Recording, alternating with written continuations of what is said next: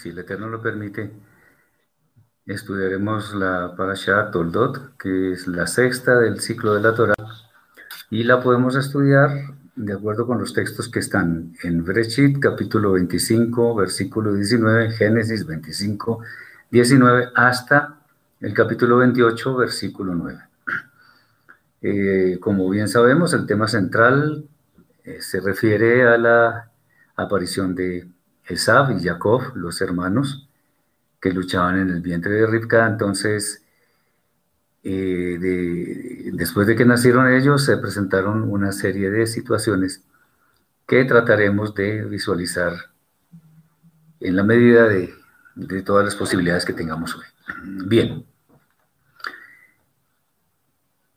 La primera pregunta que se nos ocurre hoy es, ¿por qué oró Ixhac al Eterno para que abriera la matriz de Rivka? Luego eso significa que no tenía fe o no tenía, no creía en las promesas que se le habían hecho a su padre Abraham. Bueno, esto, es, esto nos sirve para entender un poco cuando tenemos algunas dudas de lo que supuestamente el Eterno puede hacer. En realidad no es que sea falta de fe, sino más bien una prueba que el Eterno hace a la fidelidad de, de para que evidentemente se pudiera confirmar la fe de su padre Abraham. Es muy posible, más bien probable, casi seguro que Isaac no tuviera dudas. Sin embargo, en la medida en que pasa el tiempo, una actitud que tenemos los seres humanos es que de pronto vemos que las, las, promesas o, algún hecho que nosotros esperamos esté demorando mucho o creamos que no va a, a suceder. y en últimas podría ocurrirse, porque como el Eterno es soberano, podría ocurrir que, o podríamos pensar más bien, que de pronto el Eterno quizá tiene una respuesta negativa a nuestras peticiones, lo cual es perfectamente factible, eso puede suceder. Orar al Eterno cuando nosotros hemos sido objeto de sus promesas no es falta de fe. Recordemos que, por ejemplo, Rav Shaul, el apóstol Pablo, nos dice que oremos sin cesar. Y orar sin cesar tiene que ver con Poner en la presencia del Eterno nuestras plegarias con respecto a todo lo que queremos, necesitamos, bueno, por, muchas cosas.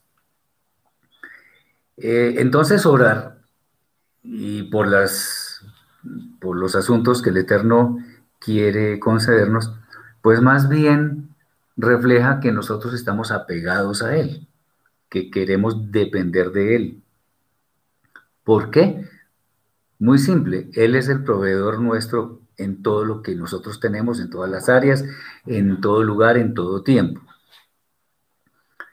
Obviamente, si existe, si se da pues el caso de una plegaria que sea consciente de las promesas, pero dude ahora sí en, digamos,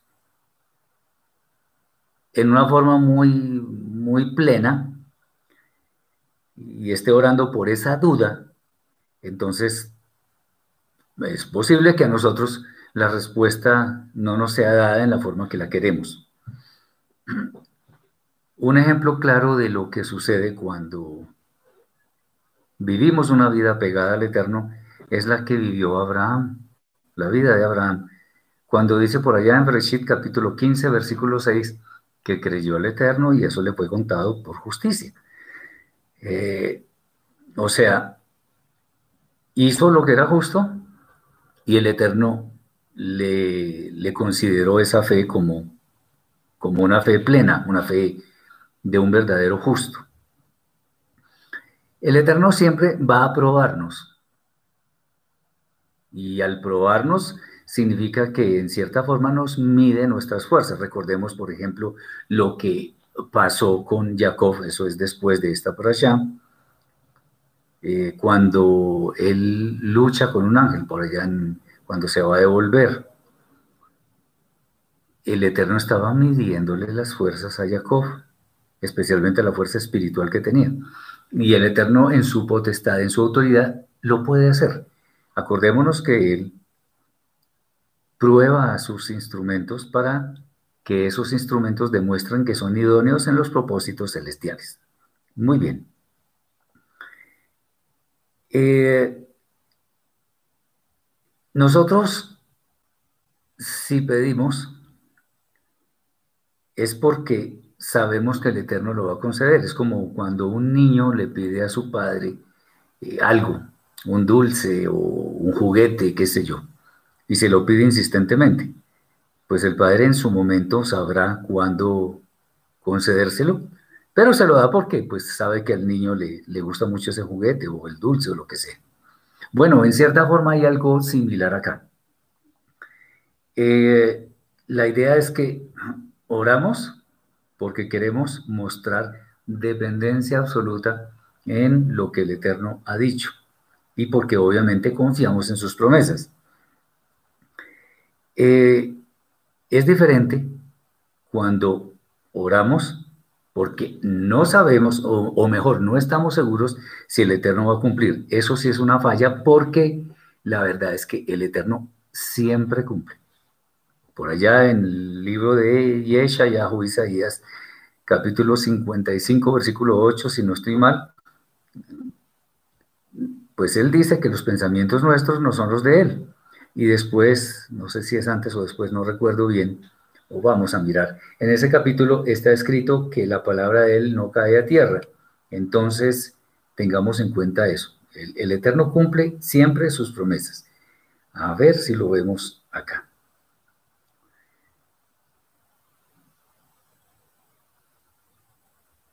Aquí el, 55, versículo 11. Isaías, Yeshayahu 55, 11. Así será mi palabra que sale de mi boca. No volverá a mi vacía, sino que hará lo que yo quiero y será prosperada en aquello para que la envíe. O sea, la palabra del Eterno tenemos que tener muy claro, con, absoluta certeza, que siempre se cumple. Eh, en el caso de Ixhak, que él oró insistentemente para que la matriz de, su esposa Rivka fuera abierta.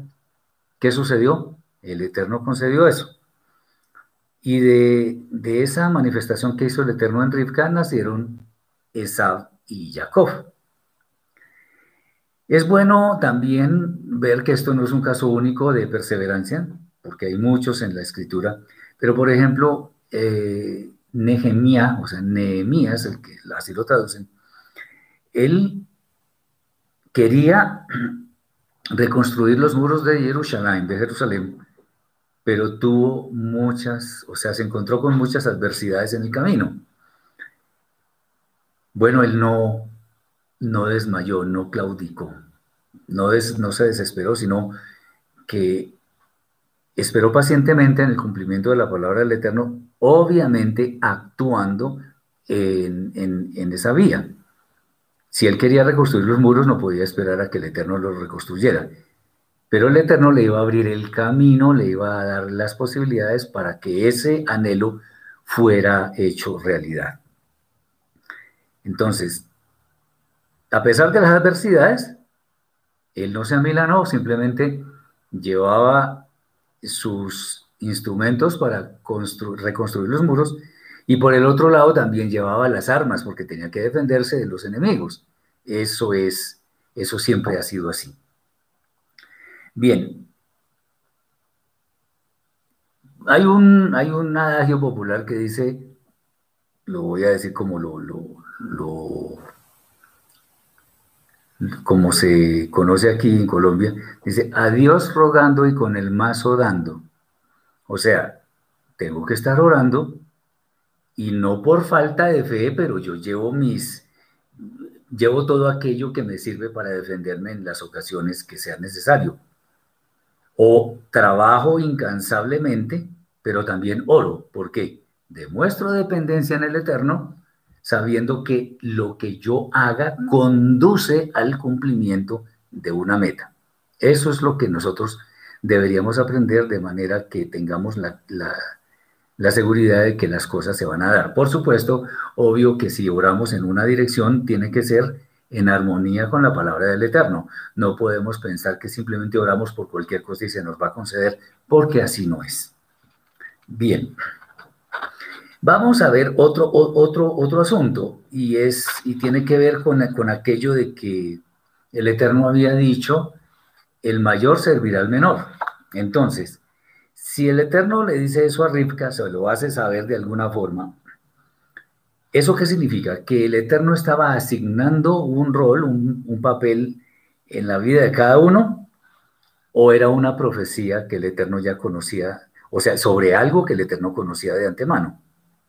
Bueno, lo interesante de esto es que es, y se cumple siempre, porque el Eterno es omnisciente, entonces debemos saber que el Eterno sabe todo, absolutamente todo lo sabe de antemano, antes de que, de que suceda.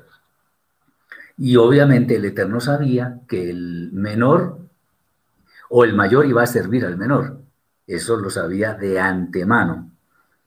Entonces, al saber esto, bien podía decirle a, a que el mayor serviría al menor. Recordemos que para el Eterno el tiempo no existe.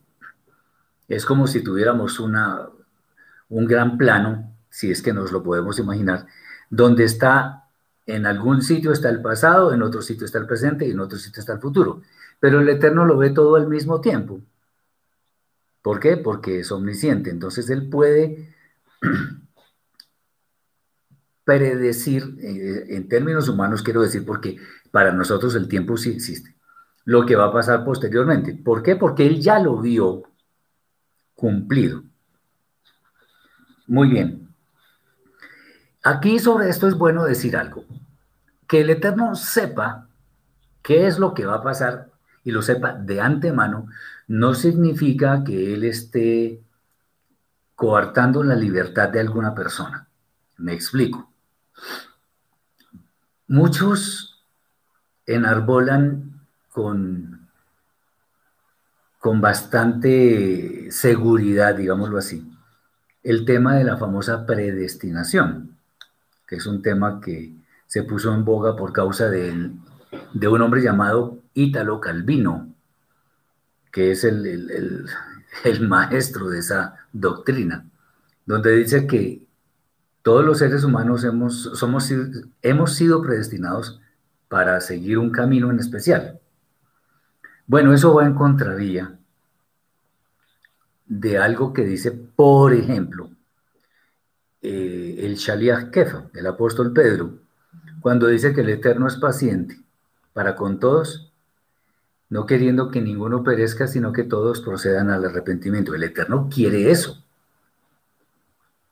pero sabe que no va a ser así, pero Él quiere que todos seamos salvos. O sea, Él lo que desea, si lo podemos decir de esa forma, es que todos los seres humanos vayamos al camino de la obediencia a su voluntad, que está escrita en la Torah. Pero lamentablemente no todos van a ser salvos, y eso en muchas partes de la escritura lo dice.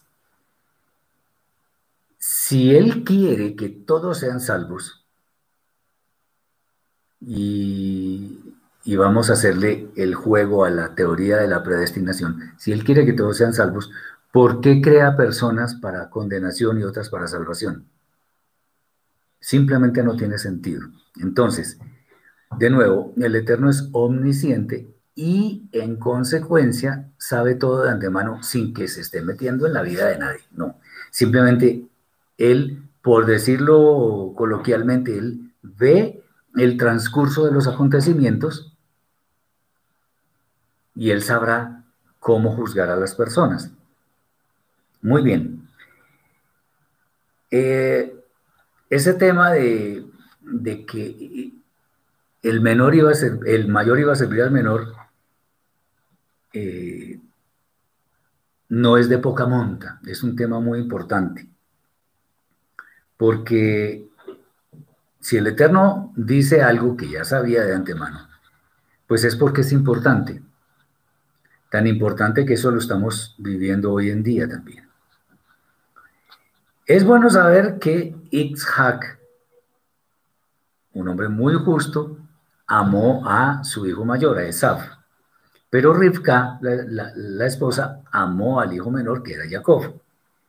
Y obviamente esto, en cierta forma, o no en cierta forma, fue más bien definitivo en cuanto a que ocurriría lo que ya conocemos desde hace mucho tiempo cuando empezamos a estudiar la, la escritura, y es que hubo un engaño por parte de, de Rivka y Jacob a, Isaac, y eso condujo a que la bendición no fuera para Esaf, sino para Jacob. Bueno, eh, hubiera podido haber algún cambio en Esaf, si no, digamos, no sufre esos engaños, pero igual cada uno tiene eh, la potestad con su propia vida de hacer lo que, lo que quiera. El Eterno, aunque hable sobre cosas que han de suceder,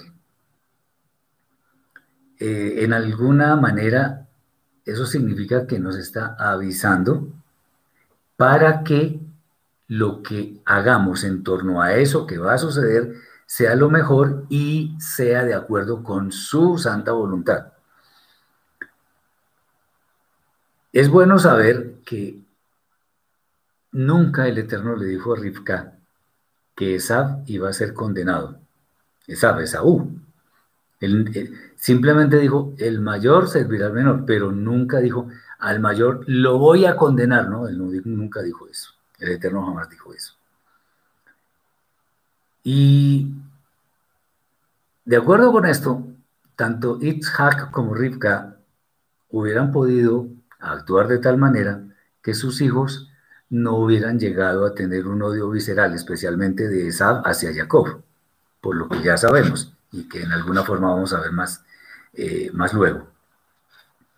Si ellos actúan en la forma correcta, muy posiblemente no hubiera sucedido lo que sucedió después. Muy bien. Hay otros temas y vamos a centrarnos ahora en, en, en, Jacob, aunque hay algo que previamente sucedió y que sería bueno entenderlo. Resulta que Itzhak le dijo a Rivka exactamente lo mismo que Abraham le dijo a Sarah. O sea, cuando estaban yendo hacia, hacia ciertos lugares, le dijo que ella dijera que era su hermana. O sea, se repite la historia, por lo menos en este aspecto. Lo que sucedió en Abraham se replica en Isaac. Vamos a ver de qué se trata esto. Estos hombres, los patriarcas, eran muy justos. Pero que una persona, que un ser humano sea justo no significa que sea infalible y que sea perfecto, salvo la gran excepción que es Yeshua, nuestro santo maestro, que ya sabemos que no pecó. Pero los seres humanos, por muy buenos que podamos parecer, cometemos errores, pecamos, y eso, pues eso nos, no, digamos, no somos infalibles. Cometer ciertas fallas no les quita a estos hombres, estamos hablando de Abraham, Isaac y todos aquellos de esas generaciones, que hayan cometido fallas no significa que no fueran justos. Eh, el tema es que, por ejemplo, cuando Itzhak actúa de esta manera, reflejó lo que hizo su maestro. ¿Quién? Pues Abraham. El primer maestro que puede tener un hijo en su vida, pues una persona en su vida es su padre. Obviamente si después va a estudiar, en este caso la Torah, pues puede tener otros maestros, pero el primer maestro que va a tener es su padre y su madre, obviamente. Y recordemos que un buen discípulo, porque de aquí también salen muchas cosas, un buen discípulo, ¿qué es? Un discípulo es una persona que actúa, habla, camina, come, mejor dicho, hace todo igual a su maestro. Recordemos en tiempos de Yeshua cuando Kefa, Pedro, lo negó. Y, él estaba de lejos viendo lo que estaba sucediendo con Yeshua. Y alguien le dijo, pero es que usted, usted andaba con él, usted, usted es su discípulo, usted. Y Pedro decía, no, no, no, yo no. estoy hablando, estoy parafraseando un poco, pero esta persona dijo, pero es que usted habla igual a él, hace... Eso es lo que hace a un discípulo. Como decimos aquí en nuestro país, un discípulo es básicamente una copia al carbón de su maestro sin pretender superarlo, porque el asunto no es que el discípulo pretenda superar al maestro. El discípulo pretende es aprender de su maestro y seguir sus pasos. Que después sea superior o, qué sé yo, pues eso, eso lo dan las circunstancias, pero no porque ese sea un objetivo del discípulo. Bien. Entonces, al ser, al ser un discípulo muy bueno de, su maestro, que era Abraham, pues iba a cometer, o era, muy fácil, era muy probable que cometiera una falla no parecida, la misma falla. Entonces, eso que pasó con Isaac refleja la conducta de Abraham en algún momento. Por esto es importantísimo, importantísimo, que nosotros sepamos a ciencia cierta a quién vamos a seguir, eh, qué amigos tenemos, qué maestros tenemos, con quiénes me relaciono en mi trabajo si estoy en alguna empresa. Como dice el dicho, dime con quién andas y te diré quién eres. Es bastante cierto si una persona sigue a X maestro y es fiel a ese maestro, si nosotros tenemos la oportunidad de conocer en líneas generales cómo es ese maestro, ya tenemos una idea bastante clara de quiénes son sus discípulos, de cómo actúan. Entonces es bueno que tengamos en cuenta esto. Isaac seguía fielmente a su padre. Bueno, obviamente siguió el ejemplo acá. Obviamente un maestro no es infalible. Un maestro se puede equivocar. Y bueno, lamentablemente aquí digo lamentablemente porque fue un error muy grande. Seguir la misma conducta de su padre. Muy bien. Eso sí, independientemente de que seamos muy buenos discípulos, y a sabiendas de que el maestro no es infalible, de que se puede equivocar, en todo momento tenemos que tratar de discernir el camino que hemos de seguir, porque eso es lo que nos da una visión más clara de, lo que, del futuro, de lo que vamos a, a seguir y a obtener después. Muy bien. Si sabemos que es, que es malo a pesar de que el maestro lo haga, pues no lo hacemos. Y eso no significa que no seamos fieles al maestro, sino que él también se puede equivocar. Lo que sí es cierto es que, con base en esto que acabo de decir, cada persona es responsable de sus propios actos. Yo no, o sea, en, el, en el, caso de X-Hack, no podría decir, no fue que mi padre lo hizo, entonces yo también lo hago. No, eso no es disculpa para cometer un error. Porque nosotros tenemos nuestra propia personalidad, nuestros propios intereses, nuestra inteligencia, tenemos algo de sabiduría, utilicémoslo para que hagamos lo que es bueno delante del Eterno. Si hay un error, pues yo trato de no cometerlo. Acordémonos que hay tres tipos de personas en cuanto a, a los temas de los errores o las fallas que se cometen. El necio es el que no aprende ni siquiera de sus propios errores el inteligente, el que aprende de sus propios errores, y el sabio, el que aprende de los errores de los demás. ¿A, cuál de estos tres queremos imitar? Muy bien. Seguir entonces a un maestro no significa seguirlo ciegamente, porque si se equivoca, pues yo tengo la oportunidad de tomar un camino diferente para no cometer el mismo error. Muy bien. Ahora sí vamos a adentrarnos un poco en lo que fue el tema de Jacob. Una, otra, una pregunta que se nos ocurre y que, que vale la pena revisar es que ¿por qué Rivka se arriesga tanto y toma una decisión que le hubiera podido costar muy caro? Y la decisión cuál fue? De que su hijo Jacob, su hijo amado Jacob, suplantara a su hermano Esaf para recibir la bendición de su padre. Fíjense qué fue lo que pasó. Isaac le dice a Esaf, ve y me ve, y casas y me haces un guiso de los que me gustan y te bendeciré. Y Rivka, ni corta ni perezosa, escuchó eso y obviamente urdió un plan para que en lugar de esa fuera Jacob el que fuera bendecido. Un plan por demás muy arriesgado, muy arriesgado. Lo cierto es que, digamos que las motivaciones pueden ser buenas, pero una motivación, por muy buena que sea, no puede pasar por encima de los demás. En otras palabras, no podemos pensar que el fin justifica los medios, no de ninguna manera. Porque si eso significa pisotear la, la honra de una persona o, pisotear sus derechos, entonces estamos haciendo algo que sea mal. Bien. Eh, Rivka, a sabiendas de que el Eterno había dicho que el mayor serviría al menor, pues seguramente actuaba con una motivación correcta. Ojo, motivación correcta, pero el método seguramente fue equivocado.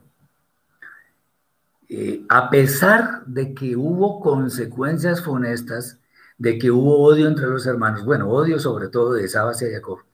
Bueno, eh, la acción de Rivka, más que la acción de Rivka, lo que sucedió trajo beneficios para la familia en, el, en, el, en cuanto a que Jacob fue bendecido ya sabemos que tuvo un futuro eh, que al final sería glorioso porque murió en paz y todo aquello. Aunque la vida de él fue muy movida, como seguramente veremos en, la siguiente parasha, en Bayetse. Bien. Obviamente, lo que hizo Rivka de engañar a, a Isaac y además con Jacob estaban unidos para el engaño, eh, eso no fue bueno. Entendamos que la misma Rivka le dice a, a Jacob, cuando él estaba temeroso, bueno, ¿y qué tal que se den cuenta o cómo es la cosa? Y entonces ella dijo, no, que sobre mí recaiga todo lo que, lo malo que ha de recaer. Entonces ella sabía que no estaba actuando bien, ¿no? Eh, el asunto es que ella amaba mucho a Jacob. Entonces corrió el riesgo como buena madre, porque las madres tienen eso, que arriesgan todo por sus hijos muchas veces sin pensar que pueden fallar en otro asunto, que pueden causar consecuencias que no son las mejores. Bien, como ella sabía que el Eterno había dicho unas palabras, entonces procuró, y voy a decir algo que puede ser feo, pero de, hecho para mí es feísimo, estaba tratando era de ayudarle al Eterno. Sepamos, hermanos, que el Eterno no necesita ayuda de nadie no solo no necesita ayuda, sino que no necesita de nadie, no necesita de nosotros. Él no necesita, él no necesitaba hacer la creación. Él es autosuficiente. No necesitaba que, sucedieran todos estos problemas que hay en el mundo, pero por el amor que nos tiene hizo su obra creadora que fue perfecta. Entonces, eh, por el amor que le tenía Rivka a Jacob, se arriesgó, y voy a decir una palabra de la cual no me voy a arrepentir, y es que se arriesgó innecesariamente. Ella no tenía por qué haber hecho eso. Si el Eterno anuncia algo, sin lugar a dudas eso va a ocurrir. Siempre. Eso no tiene excepción. Si el Eterno dice que va, que el mayor va a servir al menor, sin lugar a dudas eso va a suceder. ¿Cómo? Si nosotros no movemos nuestras manos para actuar de tal manera que pareciera que estamos ayudándole al Eterno, entonces, entre comillas, el problema le queda al Eterno. Y ya sabemos que para el Eterno no hay absolutamente nada que sea difícil. Él cumple sus promesas. Y al cumplir sus promesas, sabemos que de alguna forma lo que él ha dicho se tiene que cumplir en el momento en que él lo considera adecuado. ¿Qué hubiera pasado si Rivka no se eh, embarca en esa, en, esa, en, esa odisea tan grande de engañar a, su esposo con su hijo amado? Porque lo engañaron, simplemente lo engañaron. ¿Y, ¿Y qué pasa si no lo hace? Pues lo que el Eterno había anunciado se iba a cumplir. ¿Cómo? Él verá, él sabrá. Dice Roger, ¿cuál es la primera promesa que tiene el ser humano al nacer? Servir al Eterno. Bueno, pues no es que sea una promesa, sino en última es nuestra obligación de hacerlo. Lo que pasa es que, como lamentablemente hizo Adán, muchos seres humanos escogen el camino de la desobediencia. ¿Qué tenía que hacer Adán? Obedecer. Y el Eterno le advirtió. Sin embargo, él escogió otra opción y ya vemos el problema en que nos metió a todos. Entonces, eso es. Sí, claro, de hecho, servir al Eterno es la constante, o debería ser la constante en nuestras vidas. Entonces, tengamos en cuenta, si el Eterno dice algo que, que Él va a hacer, sin demora va a ocurrir. ¿Cuándo? Cuando Él lo determine. Aquí Rivka se afanó porque Esaf salió al campo y le iba a traer el, animal, iba a cazar sus animales, iba a hacer el guiso que le gustaba a Isaac y este lo iba a bendecir. Bueno, ¿y qué pasa si, por ejemplo, solamente especulando un poco, qué pasa si de pronto el Eterno no le concede una, una cacería exitosa a Esaf? pues haría que se demorara y, que de pronto a Isaac se le olvidara. Entonces, no, quién sabe, de pronto hasta lo mató un animal. ¿Se acuerdan lo que sucedió con Joseph? Lo, mató un animal. Entonces, venga, lo bendigo a usted. Por ejemplo.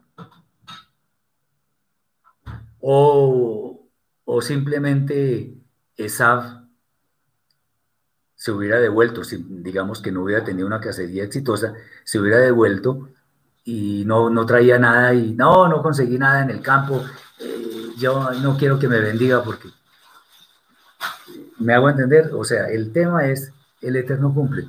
¿Cómo iba a bendecir a Jacob? Él sabría. Pero uno no tiene por qué entrometerse en las decisiones del Eterno. Si Él promete, Él cumple. Ya leímos el, el, texto de Yeshayahu, Isaías capítulo 55, versículo 11, donde dice que la palabra de él no vuelve vacía, sino que cumple. Muy bien. Eh, nosotros podemos querer con todas las fuerzas de nuestro ser que eh, se haga la voluntad del Eterno si conocemos algo de la voluntad del Eterno, que, queremos que se cumpla en algún momento. Bueno, no es en algún momento que nosotros queramos, es cuando Él quiera. Y ahí es donde está a prueba nuestra, nuestra fidelidad con Él, está a prueba nuestro dominio propio, nuestra paciencia. Porque si somos capaces de esperar la voluntad de Él cuando nosotros no podemos hacer nada, porque no estamos llamados a hacerlo, Él cumple. Tengamos esto, o sea, si, si esta enseñanza que estamos transmitiendo, al menos esto que estamos diciendo, si queda en sus vidas, fue, ya cumplimos el objetivo de transmitir lo que queríamos transmitir. Dejemos que el Eterno cumpla sus promesas en el tiempo de Él. Fíjense, y aquí se me ocurre algo, y es que cuando algunas personas, y lo he dicho en otras exposiciones, hay personas que en temas, por ejemplo, de la salud, especialmente de un ser querido, se afanan mucho. Bueno, ok, está bien porque el asunto puede ser eh, urgente. Sin embargo, cuando piden, piden mal. Está bien orar por la sanidad de una persona, pero por ejemplo se ocurrió el caso de alguien, caso que ya he mencionado anteriormente, alguien que el, el médico tratante le dijo a los familiares que para que volviera a tener una situación normal, eh, se curara o se mejorara, la persona enferma debía, en primer lugar, eh, que se le subiera el nivel de, leucocitos, de glóbulos blancos.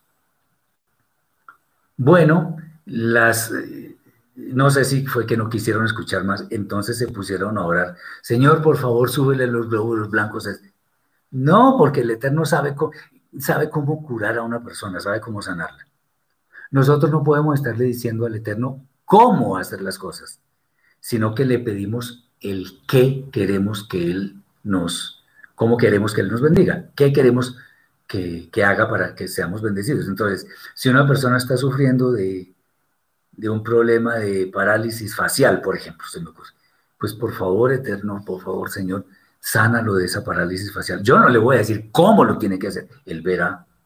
Él nos creó, Él sabe cómo estamos formados. Entonces no hagamos las cosas en forma diferente digámosle qué, pero no cómo, porque el cómo lo decide él y el cuándo también. Muy bien. Entonces, podemos querer que, las cosas sucedan, pero no cuando a mí se me ocurre, sino cuando al Eterno lo, lo decida. Obviamente la acción de Rivka trajo como consecuencia que Esab odiara visceralmente a su hermano Jacob a tal punto que quiso asesinarlo. Y eso no fue culpa de del mismo, no, fue culpa de Isaac, por ejemplo. Eso fue culpa de Rivka y de Jacob también, porque ambos se ambos tramaron una, una un engaño y lo llevaron a cabo. Ahora, el hecho de que hubieran podido hacer eso no significa, ojo con esto, no significa que el Eterno estuviera de acuerdo con ese engaño. Claro, el Eterno sabía que eso iba a pasar, pero no es que esté de acuerdo, porque él no está de acuerdo ni con la mentira, ni está de acuerdo con el chisme, ni con esas cosas. No. Lo cierto fue que pasó. Y el Eterno cumplió su promesa a pesar de las fallas, de los pecados que pudieron cometer.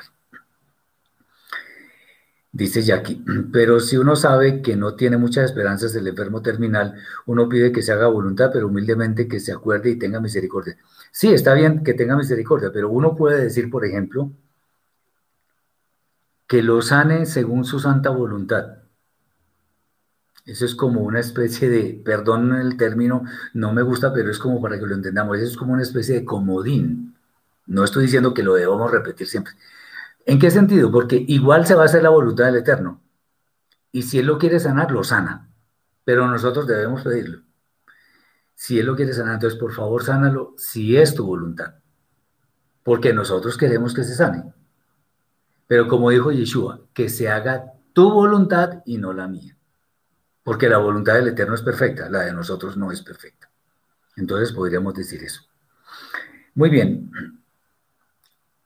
Eh, otra vez, si Jacob espera pacientemente, no espera así cruzado brazos, sino haciendo lo que tiene que hacer, haciendo sus deberes en la casa, qué sé yo, lo que sea.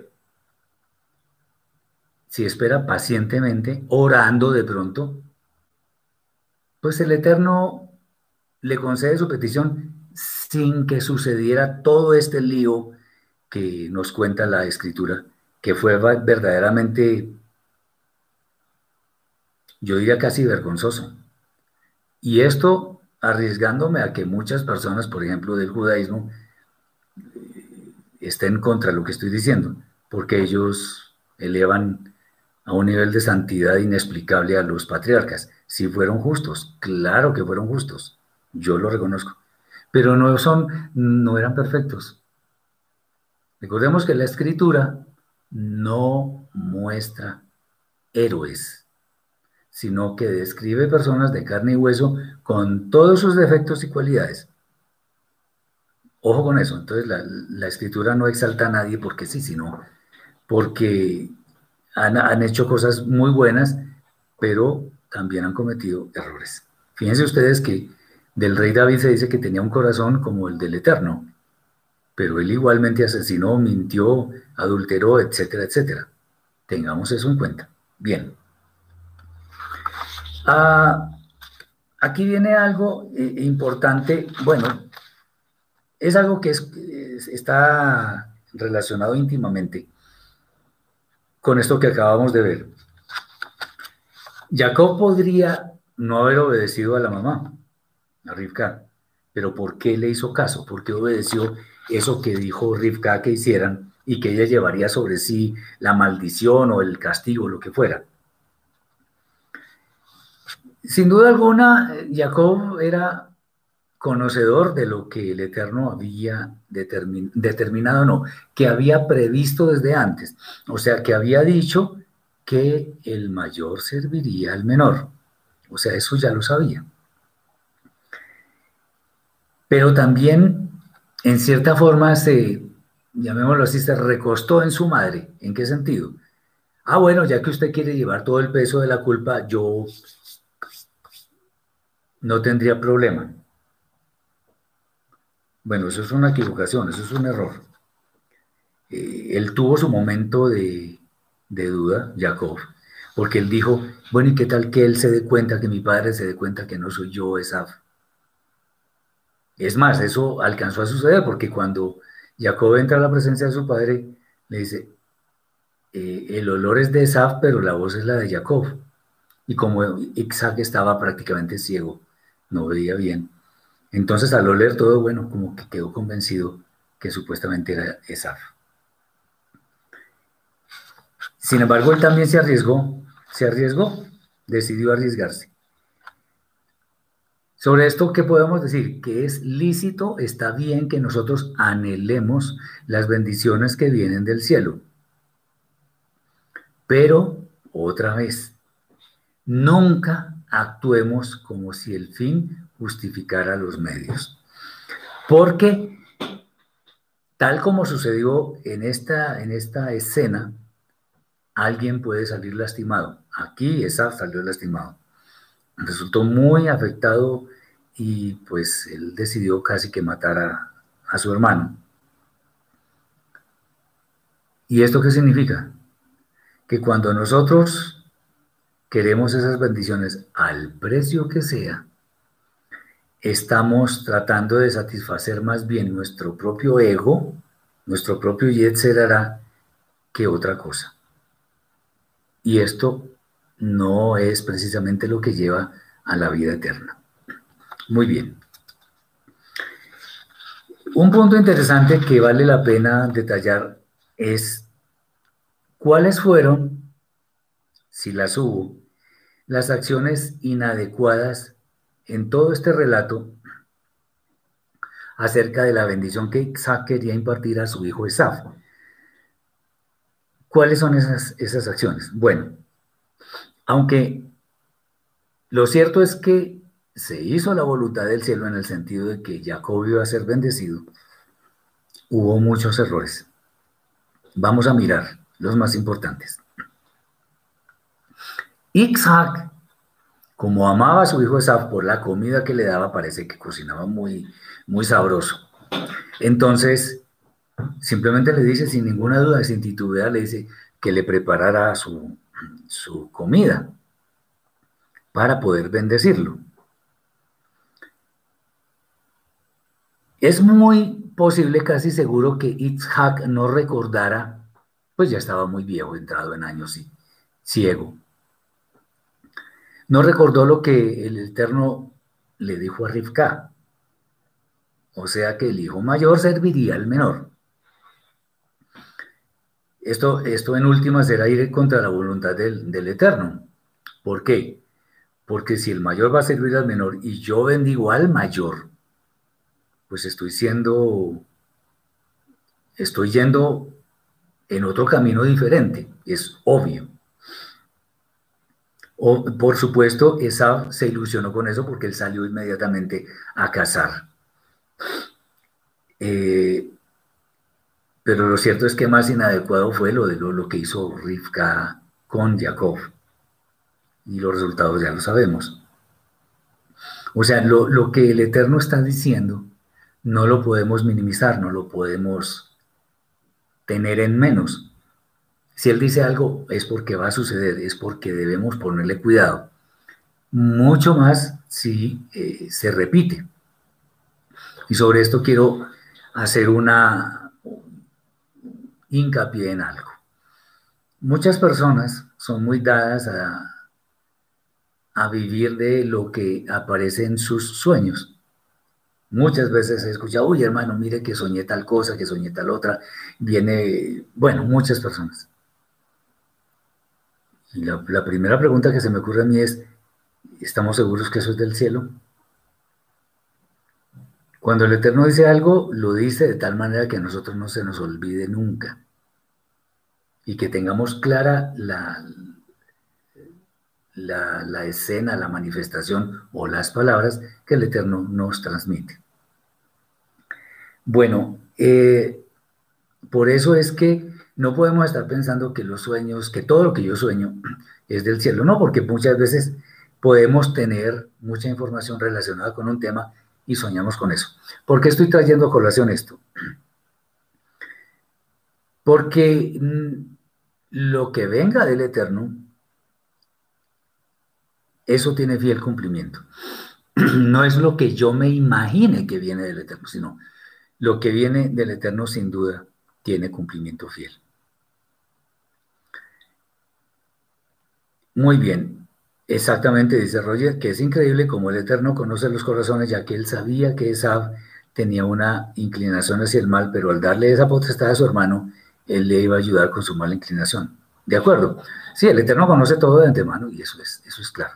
Los que no conocemos todo de antemano somos nosotros. Entonces, en la medida en que el Eterno nos vaya dando alguna señal, debemos ser fieles a ello. Bueno, otro, otro, otro error es que Rivka se pone de acuerdo con Jacob para engañar a su padre Isaac. Y esto es terriblemente malo teniendo en cuenta que se querían aprovechar de su ceguera. Eso ya es es muy malo, de hecho. En el judaísmo tratan de, perdón la palabra, pero tratan a veces como de endiosar a los patriarcas. No, ellos cometieron pecados. Cometieron pecados. Moshe cometió pecado. A, tal punto que por ese pecado que cometió no entró a la tierra prometida. No es que se haya condenado, pero no entró a la tierra prometida. Entonces los grandes hombres de la escritura cometieron pecados y eso no es para, para condenarlos pero cometieron pecado. Eh, en primer lugar, lo que hicieron Rifai y Jacob, y Jacob, usando la ceguera de Isaac, eh, fue un abuso de la limitación que él tenía, un abuso. Además, pues obviamente actuaron escondidas. ¿Qué fue lo que hizo Adán con Jabá cuando se dieron cuenta que estaban desnudos? se escondieron del Eterno y se cosieron unos, unas, unos delantales, dice, dice la escritura. El que nada debe, nada teme, porque actuará a escondidas. Además hubo un gran apresuramiento para ejecutar algo que a todas luces estaba mal hecho. El Eterno otra vez no necesita que le ayudemos, no necesita. Metámonos eso en nuestra cabeza. No necesita que le ayudemos. Él no necesita ayuda de nadie. Eh, el tema es que en lugar de que nosotros busquemos ayudarle, debemos ser instrumentos para que Él nos utilice en el cumplimiento de sus propósitos. En lugar de ser un estorbo, debemos ser eh, personas que actuemos en, la dirección que lleva al cumplimiento de lo que el Eterno quiere. No porque si nosotros no existimos no se cumplen los, los propósitos celestiales. Claro que se cumplen. Pero si nosotros estamos dentro de ellos, ¿cuán mejor es eso? Ok. Entonces, esto nos enseña que no debemos hacer cosas en oculto, especialmente cuando están dirigidas por la obediencia que le debemos al Eterno. Por eso es que no debemos mostrar actitudes que no corresponden eh, con la voluntad celestial. Y es que aparentemente, aunque las condiciones no se den, no podemos tomar partido tratando de arreglar lo que aparentemente es adverso. Por eso es que no nos debemos desesperar. Un ejemplo de esto, eh, en parte, fue el paso del Yam Suf, del mar de juncos, por parte del pueblo de Israel. ¿Qué fue lo que pasó? El ejército egipcio venía detrás y el pueblo de Israel estaba frente al mar. Un panorama muy difícil. ¿Y qué se les ocurrió a ellos? Quejarse, quejarse, quejarse, quejarse. Hasta que el Eterno le dijo a Moshe, ¿qué es este clamor? Coja su vara, abra el mar y pasen. Para el Eterno no había nada, no hay nada difícil y mucho menos imposible. Y eso fue lo que pasó. Había que esperar a que el Eterno diera alguna instrucción, porque él prometió que iba a entrar a su pueblo a la tierra prometida. Y pues dejar que los egipcios los mataran no era la mejor forma. Entonces el Eterno sabría cómo. Muy bien, ahí pasó. Algo similar acá. El mayor servirá al menor. Entonces, ¿cómo? El Eterno sabrá, pero Él cumple. Si Él controla todo, ¿por qué nos vamos a desesperar? Tengamos eso en cuenta. Otro error es que Rivka voluntariamente se expuso a una maldición. Y esto es muy serio. Se expuso a una maldición. Y eso no, es, eso no era necesario, eso era inútil. Eso no, tenía por qué haberlo hecho. Ella, de hecho, al decir que se exponía a la maldición y que la llevaría sobre sí, era porque sin lugar a dudas sabía que su acción no era correcta. El asunto es que la maldición le hubiera podido llegar también a su hijo. Y ahí completaba pues la desgracia, porque eh, esto era un tema de largo plazo, como lo estamos viendo por causa de la existencia del pueblo de Israel en el transcurso de la historia de la humanidad.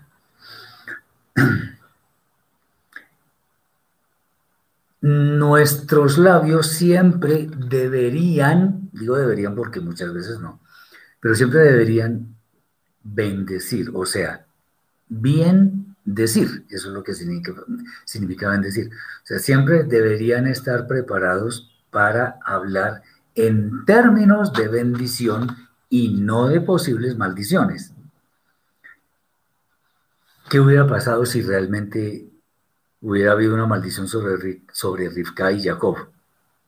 Pues simplemente no habría surgido el pueblo de Israel, al menos de Jacob. Grave, muy grave, porque así es. Entonces, el apresuramiento que nosotros mostremos en nuestras palabras, eh, eso solamente sirve para elevar nuestro ego, nuestro orgullo, nuestra arrogancia. Y lo que nosotros tenemos que hacer en realidad es empujar el ego hacia abajo, disminuirlo hasta donde pueda. Una frase que, que me parece bellísima que la dijo Johanan el inmersor, o sea, Juan el Bautista, hablando de Yeshua, es una frase corta pero contundente. Es necesario que Él crezca y que yo mengüe.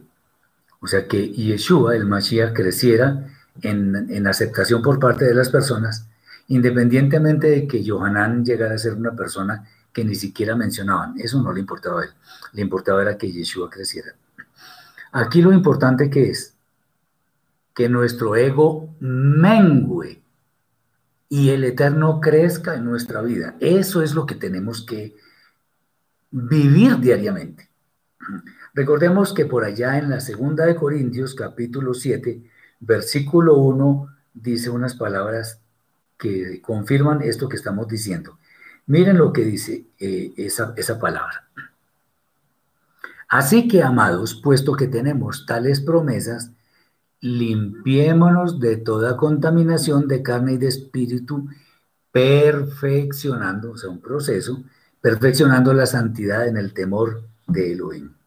Entonces, nosotros lo que tenemos que hacer es crecer permanentemente. Y crecer permanentemente en el camino del Eterno significa hacer decrecer, hacer empujar hacia el fondo a nuestro Yetzerará, que es el que hace que nuestro ego se infle. Eso es lo que tenemos que hacer. Para eso fuimos concebidos en esta edad presente, para que con nuestra santidad hagamos el tikkun, o sea, la reparación de todo aquello que se ha destruido por causa de nuestra propia maldad. Muy bien. Eh, otro error es que Rivka esgrime una razón correcta para que su hijo Jacob se vaya de su casa, o sea, ya cuando había sucedido el engaño. Pero en realidad le dice a Isaac una cosa distinta. Ay, no, es que a mí estas mujeres de acá no sé qué, y, y, resulta que el problema era que Esab iba a asesinar a Jacob. Sobre esto también encontramos muchas enseñanzas. Lo primero es, sobre todo, lo, lo principal es que no debemos buscar autojustificaciones por nuestras acciones. Eso no. El Eterno no quiere que nos autojustifiquemos, sino reconozcamos que hemos fallado, reconozcamos que cometimos un error. Eso es mucho mejor que esconderlo con mentiras para después taparlo con otra mentira y así sucesivamente. Y después se cae todo ese andamiaje y queda la verdad reluciendo y dejando en vergüenza a quien mintió. Si nosotros seguimos lo que el Eterno dice en su santa Torah, en sus mandamientos, sin duda nunca tendremos motivos para estar escondiéndonos, para estar eh, mintiendo, para decir, eh, para inventar excusas, para quedar siempre bien. No, eso no es necesario. La verdad siempre resplandece. Acordémonos lo que está escrito en Yohanan, capítulo 1, versículo 5, creo que es, que dice, la luz en las tinieblas resplandece y las tinieblas no prevalecieron contra ella. Entonces, nuestra, nuestro, nuestra forma de vida debe contemplar siempre seguir la senda de la Torah y sus misbot para que nos vaya bien, como está escrito por allá en Yoshua, Josué capítulo 1, versículo 8. Muy bien. Una, una pregunta que también sale de todo esto. ¿Por qué Isaac finalmente bendice a su hijo? inclusive le confirma la bendición. Bueno, después de todo este problema que se formó, antes de que Jacob se fuera, pues Jacob lo bendice, ahora sí confirmándolo, y lo hace conscientemente. Bueno, porque ya era muy evidente, ya era muy claro que el Eterno hizo visible que las bendiciones definitivamente eran para Jacob, quien era la persona encargada de darle continuidad a lo que hizo Abraham. Entonces, el Eterno bendijo a Abraham, le dio su hijo en forma milagrosa, Itzhak, a quien también bendijo. Y lo bendijo también hablándole de su descendencia que no habría de venir por Esab, sino por Jacob. Por lo tanto, Isaac esta vez ya no duda en bendecirlo. Aquí ya no hubo engaño, no hubo nada, porque ya Isaac seguramente comprendió cuál era el plan del Eterno en la persona de su hijo Jacob. Eh, de hecho, es muy seguro que hubiera entendido finalmente que el carácter y las obras, sobre todo, de su hijo Esab, a quien tanto amaba, definitivamente no eran las adecuadas para que los propósitos del Eterno fueran consumados en él. Entonces, en cierta, en cierta forma podemos decir, eh, las expectativas del cielo no eh, se podían cumplir con esa por causa de su carácter y sus obras y su carácter y su y, sus intenciones que en este caso era, eran de matar a su hermano. Muy bien. Obviamente, cuando bendice a Jacob, Isaac ahora sí estaba yendo en el camino de lo que el Eterno dijo inicialmente en cuanto, otra vez, el mayor servirá al menor. Ya iba en ese camino porque ya entendió que definitivamente era Jacob el escogido y no Esaú. Eh, también estaba viendo que evidentemente su simiente iba a ser bendecida como el Eterno lo prometió. Eh, porque no iba a buscar mujer fuera de su familia, o sea que esa familia iría creciendo para formar lo que sería después el pueblo de Israel.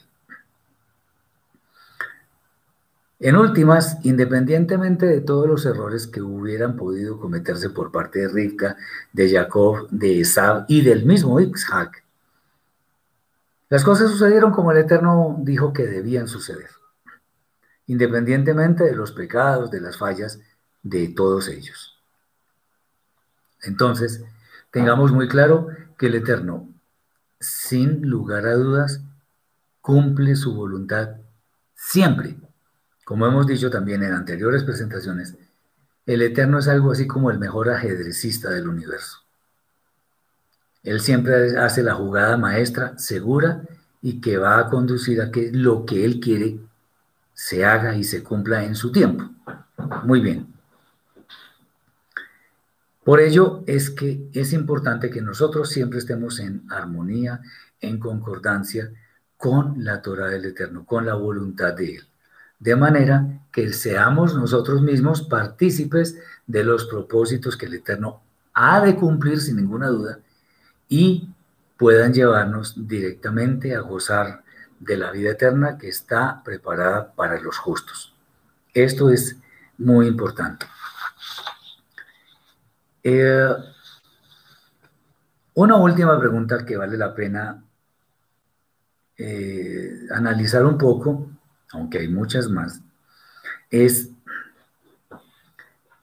¿por qué esa odió tanto a Jacob si de hecho él mismo vendió su primogenitura? Esab odió a Jacob, pero, pero es que él mismo decidió, a él nadie lo obligó a que vendiera su primogenitura. Bueno, él, Esab pudo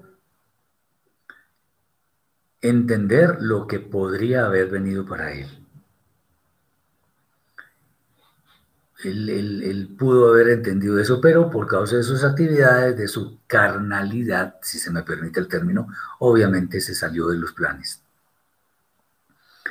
Pero ¿cuál, ¿qué lo llevó a, encender su odio hacia Jacob?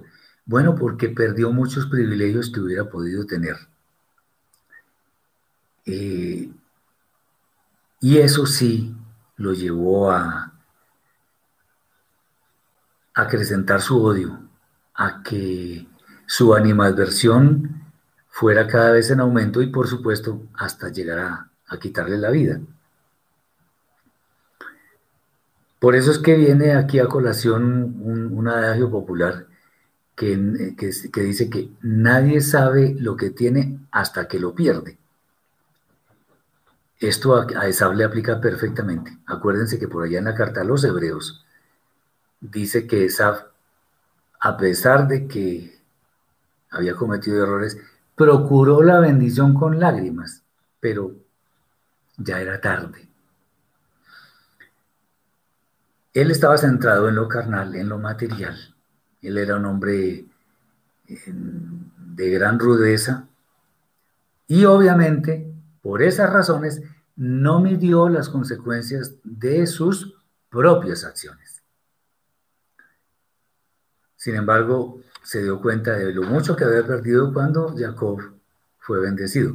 Porque fíjense ustedes que, que eh, estaba desesperado casi con, con su padre Isaac, tratando de obtener alguna bendición, porque él sabía que la palabra de su padre eh, tenía poder y lo que él iba a hacer, lo que él iba a decir, perdón, se iba a cumplir. Por eso fue que hubo tanta decepción por parte de Saf, frustración gigantesca. Aunque él sabe que perdió muchos privilegios, lo más seguro es que él no fue consciente de que todo eso lo perdió por causa de él mismo. Recordemos, cuando hablamos de seres por allá demonios del Satán, pero cuando pensamos que son seres concretos, reales, ya tenemos excusa para casi que cruzarnos de brazos y echarle la culpa de lo que nos pasa a nosotros, echarle la culpa a esos entes externos. No, no, no, no, no, no, eso todo es culpa nuestra nuestras acciones no. Es que el Satán me tentó. Pues sí, el Satán, mi propia mala inclinación. Es que el demonio de la bebida lo, acabó. Sí, el demonio de la bebida, pero eso está acá adentro. Eso no es que vino un muñequito por allá en forma terrible, una forma muy fea y, y lo obligó a beber. No, no, no, no, no, no. Eso está acá, acá y acá. Sea, son conductas destructivas. Bueno, Esaf estaba sometido a esas conductas y él debió entender en su momento que eso fue lo que lo llevó a la postración espiritual y a que no recibiera las bendiciones. Pero como era tan carnal, ni siquiera se puso a analizar que el problema estaba dentro de él mismo. Y esto nos enseña a nosotros a cuidarnos mucho en nuestras acciones, en nuestras palabras, en lo que prometemos, etcétera, etcétera. Todo eso nos puede causar muchos problemas. Mari nos dice, ¿qué pasa cuando un padre maldice a un hijo? ¿La maldición se cumple en el hijo? Es posible, pero también hay forma de, echarla atrás. Acordemos que toda, que toda circunstancia negativa que sobreviene en nuestra vida se sana con santidad. Los demonios, o sea, las famosas conductas destructivas que dañan nuestro ser. ¿Con qué se pueden ir de nuestra vida? Con santidad, dedicándonos a obedecer al Eterno. Entonces, aprovecho, esa pregunta me parece muy interesante, porque de todas maneras, uno puede ver en, la Torah, en el libro de Bemidbar, por allá cuando, en la parasha Balak, cuando Balak y Bilam trataron de maldecir a Israel, Bilam no pudo maldecir a Israel, pero dijo unas palabras bellísimas que entre las que voy a mencionar, las siguientes. A ver, dice, creo que es el capítulo 23. A ver, espero que... Sí, aquí está. Entre tantas palabras que dice el profeta Bilam, dice, no ha notado iniquidad en Jacob, ni ha visto perversidad en Israel. Israel y Jacob en ese momento es lo mismo, sino que son formas hebraicas de eh, hacer énfasis en un mismo tema, en una forma casi que poética, que es bellísimo. El eterno su está con él y júbilo de rey en él o sea, en Israel. Elohim los ha sacado de Misraim, de Egipto, tiene fuerzas como de búfalo. Atención acá. Dice,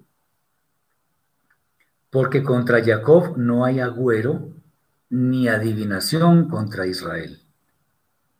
Como ahora será dicho de Jacob y de Israel y de Israel lo que ha hecho Elohim. O sea, en, cierta forma, la brujería y esas cosas a alguien que anda en el pueblo de Israel en santidad no le van a afectar.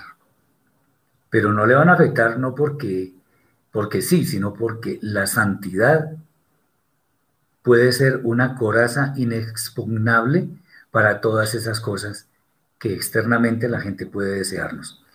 Aunque un padre puede tener poder para maldecir a un hijo, si el hijo se repone en cuanto a que eh, se levanta, eh, no hace caso a que, mejor dicho, no toma para sí esa maldición y empieza a decaer en su, en su semblante ni nada de eso, sino que se sobrepone y va adelante y le pide al Eterno que transforme su vida, que lo lleve al camino de santidad y, él mismo decide ir a, ir a eh, caminar en santidad, pues seguramente eso puede ser revertido, porque finalmente el que tiene el poder para hacer eso efectivo es el Eterno mismo. Entonces, como el Eterno conoce nuestras intenciones, Él perfectamente puede destruir las palabras de alguien que, la dice, que las dice con toda la mala intención del caso. Obviamente debemos orar mucho, debemos tratar de no desviarnos de la senda de la verdad para que el Eterno tenga misericordia de nosotros y no permita que las maldiciones entren a nuestra vida. Marcela nos dice, cuando una persona desea algo para su vida con toda su alma, puede pedírselo al Eterno, pero no anteponiendo sus anhelos, sino la voluntad del Eterno. Tal cual, eso es. Por ejemplo, yo puedo querer eh, llegar a, a tener cierta propiedad para mi bienestar y todo eso. Sí, claro, yo lo quiero porque no es para ufanarme de ella, sino para tener bienestar. Pero finalmente el Eterno es el que decide si eso me conviene o no me conviene. Si no me conviene, lo más seguro es que la respuesta sea que no. Y bendito sea el Eterno por eso. Y Yeshua mismo, fíjense que él dijo, Padre, si, si, si es posible, eh, pase de mí por alto esta copa, pero que no se haga mi voluntad sino la tuya. O sea, Yeshua no quería pasar por semejante sufrimiento. Él es su nombre. En ese momento tenía carne y hueso y estaba sometido a, sufrimiento extremo. ¿Y quién va a querer sufrir? Nadie. Pero Yeshua dijo, pero que no se haga mi voluntad sino la tuya. Es, eso creo que es la, la, forma. Claro, uno puede pedir algo lícito. Y si el Eterno dice que no, bendito sea el nombre del Eterno. Si Él dice que no, está bien. ¿Qué más podemos hacer? Y puede ser que diga que sí, pero no ya, sino después, cuando él quiera. Entonces, es así. Pero la, frase, la frase final, la que tú dijiste, es no anteponiendo sus anhelos, sino la voluntad del Eterno. Eso es lo claro. Eso es. Simplemente. Yo puedo anhelar cosas buenas y está bien. No estoy pecando. Pero si el Eterno tiene otros planes, hágase tu voluntad en la tierra como se hace en el cielo. Eso, eso dijo Yeshua en la oración modelo, en el, en el tipo de oración que debemos hacer. Espero que hayamos entendido. Bien. Entonces, eh, como conclusión de esta, de esta pregunta que estábamos haciendo, debemos decir que es necesario pensar para actuar y no actuar para pensar. Y cuando nuestras decisiones no las pensamos, sí, adelante. Eh, cuando no, cuando nosotros, nosotros no pensamos nuestras decisiones, podemos cometer un error gravísimo que nos pueda costar muchos problemas. Nosotros no debemos estar dispuestos a pagar el precio que sea por una mala decisión. Tengamos esto en cuenta nuestras principales decisiones tienen que tener objetivos claros, claros. Y eh, tienen que ir en una forma armónica con el crecimiento de nuestra santidad. Entonces, de ninguna manera caben las eh, aventuras espirituales, si así se quiere el término, sino más bien una fe obediente que consiste en, como su nombre lo indica, obedecer los designios del Eterno. ¿Cuál es la pregunta, por favor? que ya casi terminamos. Entonces, es bueno que no hagamos caso omiso de las advertencias del Eterno. Es bueno que nuestra vida se centre en lo verdaderamente importante.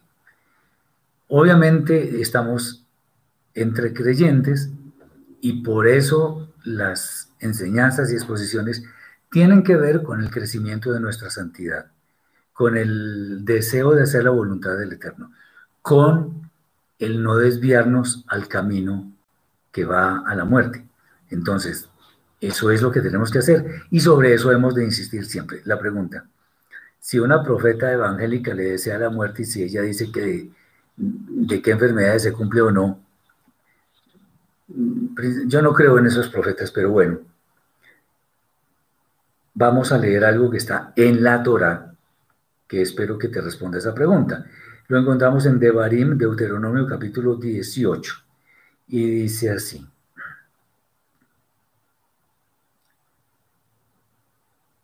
Bueno, ahí dice que no se cumple. Oh, Señor. Permítanme un instante. Aquí, a ver. Ya. En Devarim, capítulo 13, versículo 1 en las Biblias evangélicas, dice, cuando se levantare en medio de ti profeta o soñador de sueños y te anunciare señal o prodigios, y se cumpliere la señal o prodigio que él te anunció diciendo, vamos en pos de Dios, bueno, etcétera. No darás oído a las palabras de tal profeta, ni al tal soñador de sueños, porque el eterno vuestro Elohim os está probando para saber si amáis al eterno vuestro Elohim con todo vuestro corazón y con toda vuestra alma. Esto es claro, o sea, que se cumpla algo que dice alguien, pues yo no lo llamo profeta. De hecho, la Torah dice el tal soñador, o sea, puede que se cumpla, pero no por eso significa que sea un profeta del Eterno. Porque un profeta del Eterno tiene muchas características, entre otras cosas, no enseñar mentiras, tener un testimonio de vida impoluto, eh, tener conocimiento de la Torah, no de doctrinas de hombres, y así y sucesivamente. Yo de hecho, yo, yo lo que trataría de hacer es caso omiso a eso y orarle al Eterno para que Él no permita que esas cosas se cumplan. Te maldijo y te dijo de qué enfermedad te ibas a morir. No, no, no, no. ¿Por qué habría, por qué habría alguien de creer? No, no, no, no, no. No, hay que orar, hay que pedirle al Eterno que, que extienda su misericordia sobre tu vida y que no permita que esas palabras se cumplan. Entonces, que alguien maldiga a otra persona no significa que necesariamente se tenga que cumplir. Así las palabras tengan poder, pero no porque todo se puede revertir en los planes del Eterno. Si el Eterno ama a sus hijos, porque es así, pues no va a permitir que sean avergonzados ni en público ni en privado y que les pasen cosas tan, tan terribles como esa. Entonces, lo mejor que hay que hacer es orar, bendecir al Eterno, pedirle que esas cosas no se cumplan y que nos guarde de todo mal. Muy bien. Marcelita dice, podemos pedir al Eterno que nos quite los deseos de querer ese algo para no sufrir en caso de que la respuesta del Eterno sea negativa. Es que el asunto es que lo primero tenemos que, ver si eso, a ver, cuando nosotros pedimos algo debemos saber si es necesario, si realmente sirve y edifica a algo o a alguien, a alguien, y si sirve para algo. Eh, antes de, de anhelar con mucho deseo alguna cosa, más bien hay que pedirle al Eterno que encamine nuestros pensamientos hacia lo bueno y que solamente nos dé la sabiduría para pedir lo que Él quiere concedernos. No, no hacer algo como de urgencia. Uy, ya pedí esto, ya cometí el error, entonces no, no quiero anhelar eso para después no sufrir. No, porque además nosotros no sabemos cuál va a ser la respuesta del Eterno. Entonces es como querer anticiparnos al Eterno mismo y pues no tiene mucho sentido. Entonces más bien simplemente lo que hacemos es pedir siempre de acuerdo con el Eterno. ¿Y de acuerdo con el Eterno qué es? Pues pedir algo que esté en concordancia con lo que está escrito en la Torah, simplemente. Dice, eh, llevo más de un año que en las noches me visitan mis sueños. Pues hay que, hay que enfocar nuestros pensamientos para otro lado. Recordemos que muchos sueños son, causa, son causados, mejor, por la gran cantidad de información que tenemos acá. Entonces, el asunto es enfocarlos hacia otro lado. Si me tengo que poner a, rezar los salmos, lo hago. Si tengo que más bien ocuparme de pensamientos que tengan que ver con la Torah y con la santidad, lo hago. Entonces, más bien, lo que, lo que aconsejo es buscar un maestro que guíe en el camino de la verdad para que en lugar de estar pensando lo que no debemos pensar, eh, vayamos en camino de la, de la Torah de la vida. Ese asunto de que me visitan mis sueños puede ser porque hay sugestión y, y qué, y entonces se convierte como en una obsesión. Pero eso no tiene que ser así. El Eterno tiene cosas mucho más grandes, tiene muchos planes buenos para nuestras vidas. Dice el profeta, no recuerdo cuál era, creo que era Isaías o Miqueas, bueno, no importa, pero eso sí estoy seguro que lo dice. Dice el profeta que el Eterno dice lo siguiente, buscadme y viviréis.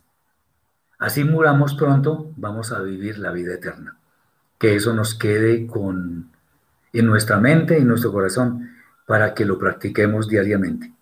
El Eterno nos saca de cualquier maldad si nosotros nos enfocamos en hacer su voluntad. Eh, practica brujería. Bueno, acabamos de decir lo que dijo el profeta Bilam, no hay adivinación contra Israel. Eh, si, si estás en el camino del Eterno, él te va a proteger, de verdad. No hay que tener amuletos ni nada de esas cosas, como hacen a propósito algunos cabalistas, que llevan un cordón rojo, llevan unos, bueno, no importa lo que lleven, eso no es. La cuestión no es de amuletos, la cuestión es de fe obediente en el Eterno. Así que eh, al que practique brujería, todo eso se le va a devolver multiplicado. No lo deseemos, el Eterno se encarga de eso porque el Eterno dice, mía es la venganza, yo daré el pago, dice el Eterno. Ánimo, te animo a que no desfallezcas y a empezar a orar. Si quieres me puedes escribir el correo, alguno de mis hermanos te puede dar el correo en este momento para que escribas y, de pronto te puedo dar algunas sugerencias para que no sigas en esa situación. Muchas bendiciones para todos, espero que esto haya sido de provecho que el Eterno guarde sus vidas, que el Eterno les bendiga en sus propósitos y que pueda concederles todas las peticiones de su corazón. Vamos a obedecer al Eterno, vamos a preocuparnos unos por otros, vamos a hacer el bien siempre que podamos hacerlo y seguro que lo vamos a poder hacer. Que el Eterno los bendiga muchísimo. Les deseo un Shabbat lleno de bendiciones y de prosperidad. Shabbat Shalom.